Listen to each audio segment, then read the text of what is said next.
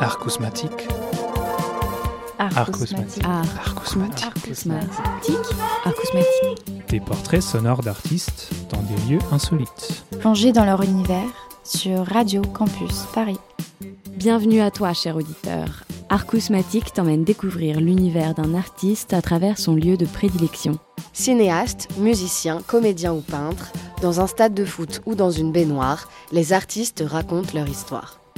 Celle d'Alexandre Bouyuko Dabas a commencé il y a 26 ans à Vitry-sur-Seine. Aujourd'hui, le cinéaste vit à Paris et raconte ses histoires à travers l'objectif d'une caméra. Pour Art Cosmatique, il a décidé de retourner dans sa ville natale.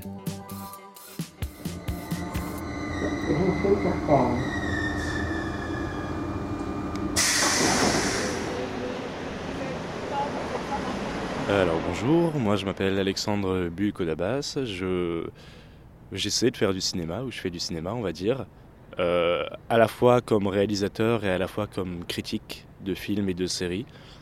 Euh, voilà, c'est deux activités qui pour le moment sont assez complémentaires et qui s'enrichissent euh, vraiment mutuellement l'une et l'autre. Quand je vois des films, j'ai envie d'en faire et quand je fais des films, j'ai envie d'en voir. Donc pour le moment, c'est un bel équilibre.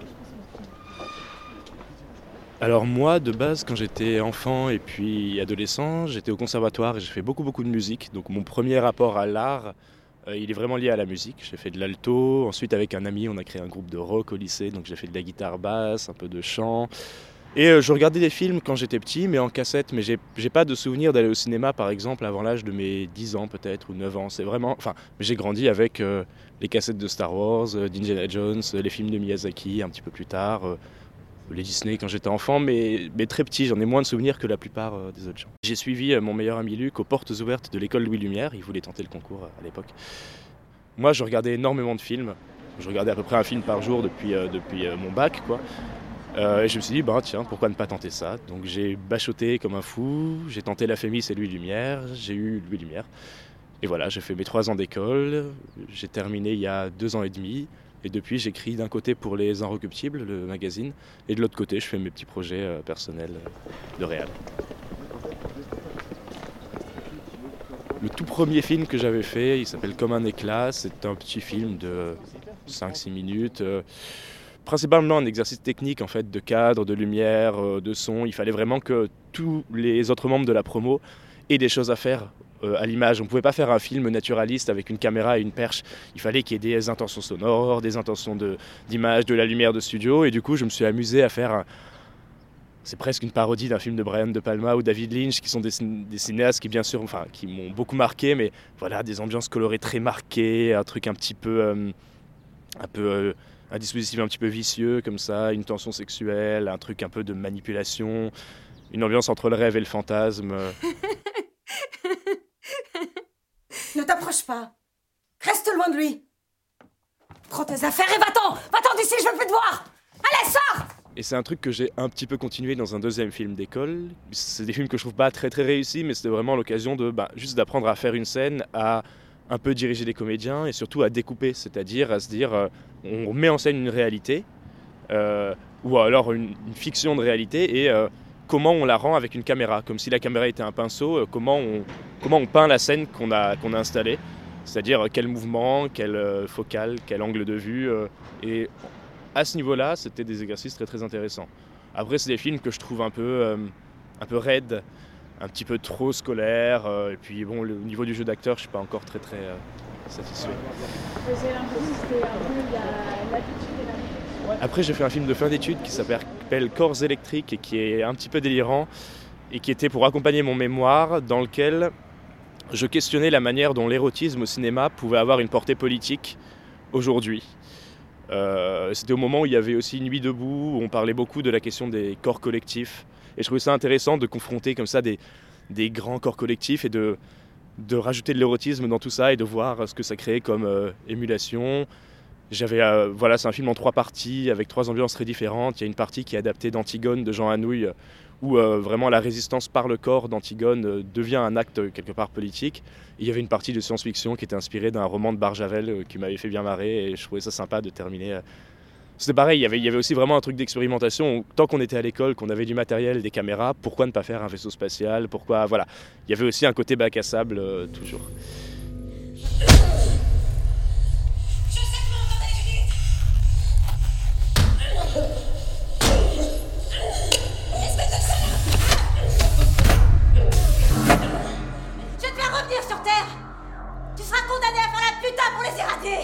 Et l'an dernier, j'ai fait pour la première fois un film hors école, autoproduit, donc avec au moins dix fois moins de budget euh, et de matériel que euh, tous les précédents.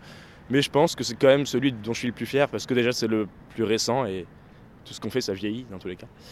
Et voilà, c'est une espèce de comédie noire qui euh, glisse peu à peu vers le film d'horreur, on pourrait dire, dans lequel un réalisateur est un petit peu est invité d'une émission de radio très très bizarre.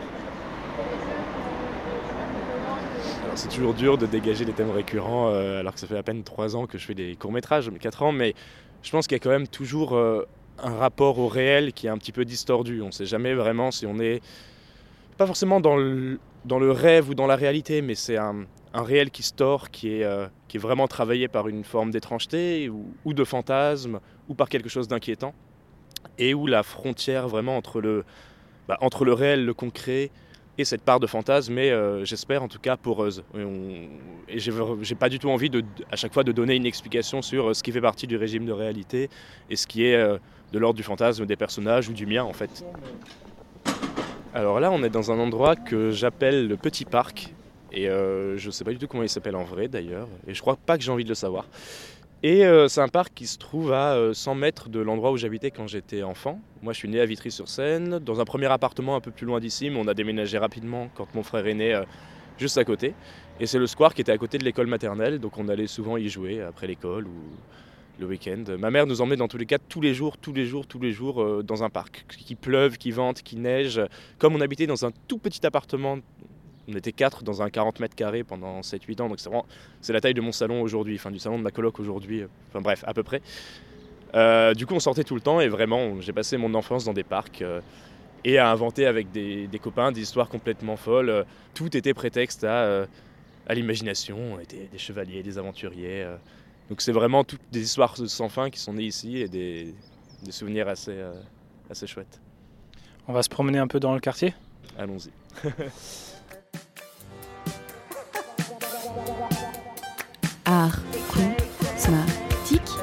Art cosmatique.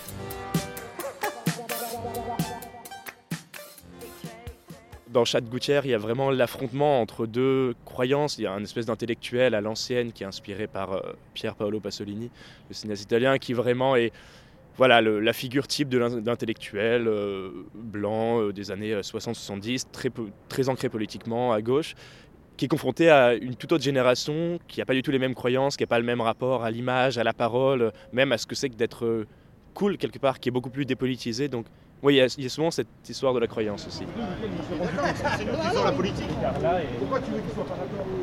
Et là, on passe à côté d'un bâtiment hyper moderne euh, qui, vient, euh, qui ressemble un petit peu d'ailleurs à enfin, une forme de nid d'oiseau avec de la paille partout, des fenêtres colorées, qui n'était pas du tout comme ça quand j'étais petit, qui était mon école maternelle. Et j'ai eu la chance d'avoir des institutrices, je me souviens, dont une qui s'appelait Paul, qui étaient des, euh, des instituts géniales en fait. Euh, on avait beau être dans une petite ville de banlieue, pas forcément hyper favorisée. Euh, elle nous amenait tout le temps voir des expos, on faisait des projets artistiques de dingue. Je me rappelle d'une institut qui nous parlait, qui nous lisait régulièrement des récits mythologiques, les douze travaux d'Hercule, tout ça. Enfin, des choses qui n'étaient même pas forcément adaptées à des gamins de maternelle, mais moi, ça me faisait rêver et, c'est des souvenirs vraiment hyper importants. Euh, j'ai un peu du mal à qualifier le cinéma, en tout cas le cinéma classique, comme une, une pratique d'artiste. Non pas que je considère pas que ce soit un art, mais euh, déjà pour qu'il y ait une pratique, il faudrait un truc assez régulier. Et en fait, des courts-métrages, on ne peut pas en faire régulièrement, ou des films, parce qu'il faut beaucoup d'argent, il faut une équipe. Et finalement, préparer un court métrage, c'est euh, davantage du travail hyper concret de logistique et de prod, c'est-à-dire euh, comment négocier pour tourner quelque part sans payer, euh, comment nourrir une équipe alors qu'on n'a pas de budget, avec quelle caméra on tourne, où est-ce qu'on fait le montage. on, a coutume de dire que le cinéma, c'est à la fois un art, à la fois une industrie, et c'est vraiment ça, c'est que je me sens pas une pratique artistique comme un mec qui dessinerait tous les jours ou qui ferait de la photo tous les jours. J'ai pas ce rapport-là en tout cas au cinéma. Dernièrement, j'ai aussi, justement, par un peu frustration de ne pas avoir une pratique régulière du, cinéma, j'ai rejoint un, collectif de jeunes artistes avec lequel on va faire une expo collective en mars qui s'appelle La chair que l'on montre curieux. Et euh, où là, je fais des. euh, j'ai réalisé une installation vidéo et une vidéo euh, expérimentale, qui est une espèce de relecture contemporaine de, d'histoire mythologique. Euh, et ça, c'est vraiment des choses qui m'avaient marqué à l'école maternelle, justement. Et je me suis dit, tiens, si je les remettais en scène. euh, c'est tourné avec euh, une dizaine de téléphones portables. euh, c'est un truc, voilà, un peu. euh. Alors là, on a des gens qui repeignent une façade de maison euh, dans une petite rue très calme qui s'appelle la rue Pierre Brosselette et qui était la rue où habitait un de mes meilleurs amis d'enfance qui s'appelle Colin. Et je venais très très souvent jouer dans sa maison, mais je serais incapable de dire laquelle c'était. Dans les films d'école à Louis Lumière, qui est quand même davantage une école technique, l'important pour les profs, c'était de euh, bah, qu'il y, ait de la lumière intéressante, des cadres intéressants. euh, voilà, c'est une école qui était très frustrante sur le plan artistique. Et du coup, quand on avait des comédiens que j'avais rencontrés pour ces films, euh, DJ Vincent pour L'heure où blanchit la campagne et Anne-Sophie Bailly pour euh, Corps électriques, c'était des. euh, J'étais hyper frustré parce que il y avait très peu de marge d'improvisation, euh, c'était hyper, euh, hyper fi- figé comme ça. Et du coup, j'ai eu très très envie de retravailler, notamment avec DJ, et de lui écrire un rôle. Et j'ai écrit le rôle de Chad Gouttière pour lui en fait, parce que je trouvais qu'il ressemblait à Pasolini et qu'on avait déjà discuté pas mal de fois, et, que c'est un auteur qui l'avait marqué. Oui, mes films mettent en scène, pour le moment, euh, principalement un regard masculin sur, sur des personnages féminins. Et c'est quelque chose qui, qui me questionne beaucoup et que j'ai envie d'essayer de, faire évoluer. Parce que c'est paradoxal, c'est des questions qui en tant que critique vont beaucoup euh, vont être hyper importantes pour moi, que je vais relever facilement dans les films des autres et qui, euh, inconsciemment, je me rends compte que dans mon film, je reproduis la même chose. Et je pense que je me considère comme étant profondément féministe, mais j'ai pas la naïveté de penser que j'échappe à des schémas euh, sociaux, culturels. euh. Enfin, je suis un homme hétérosexuel et effectivement, quand j'imagine des histoires, il y a une part de fantasme personnel dedans et euh, elles se transcrivent comme ça. Après, à chaque fois dans les films que j'ai mis en scène, le dispositif quand même est souvent assez paradoxal. C'est-à-dire que dans euh, Chad Gouttière, par exemple, c'est presque un renversement de ça. C'est qu'au final, on imagine un homme qui est entouré de euh, jeunes gens, euh, hommes et femmes d'ailleurs, euh, un peu dénudés, beaux.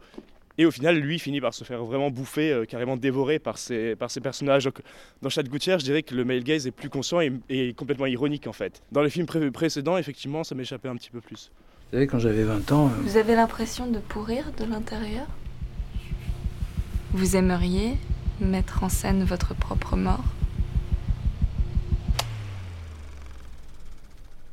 Vous avez envie de moi? Vous voulez arracher mes vêtements? Le rôle dans l'artiste dans la société, je pense qu'il permet de, comment dire, de montrer que la réalité, elle n'est pas unique, qu'elle n'est pas univoque et qu'il y a mille façons de, de l'habiter, il y a mille façons de l'interpréter, de jouer avec, de s'en emparer. Et bien sûr, une œuvre d'art, elle est souvent, elle est pratiquement toujours politique d'une certaine manière, mais elle accroche souvent quelque chose de l'époque ou du lieu ou des gens avec qui elle a été faite.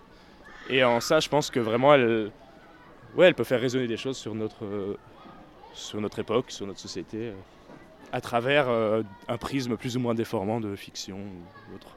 Alors là, on est devant la porte de l'immeuble où j'ai euh, habité entre 3 et 7 ans et où mon frère est né. C'est à peu près là qu'il y a mes premiers souvenirs parce qu'avant 3 ans, euh, il n'y en a pas beaucoup.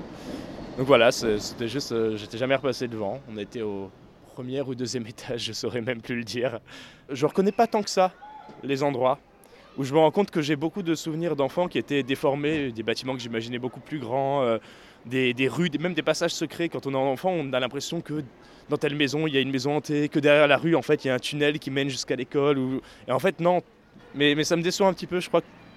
Je me demande si c'est si bien que ça de revenir dans les endroits où qu'on a habité et tout. Après, euh, je suis content de le faire et c'est- amusant, mais je pense pas que ça détruira la part de fantasme. Dans ma tête, Vitry restera un endroit avec des passages secrets, une jungle dans le parc. euh, je l'ai vu, je le mets de côté, je, mais voilà. J'aime bien la version imaginée. Retrouvez les créations d'Alexandre sur sa page vimeo.com slash. Vous pourrez voir deux nouvelles vidéos expérimentales ainsi qu'une installation audiovisuelle en collaboration avec Luc Bidon lors de l'exposition collective La chair que l'on montre aux curieux au 59 rue de Rivoli du 29 mars au 7 avril. Arcousmatique revient le 28 mars à la rencontre du dessinateur Sacha Von Viard.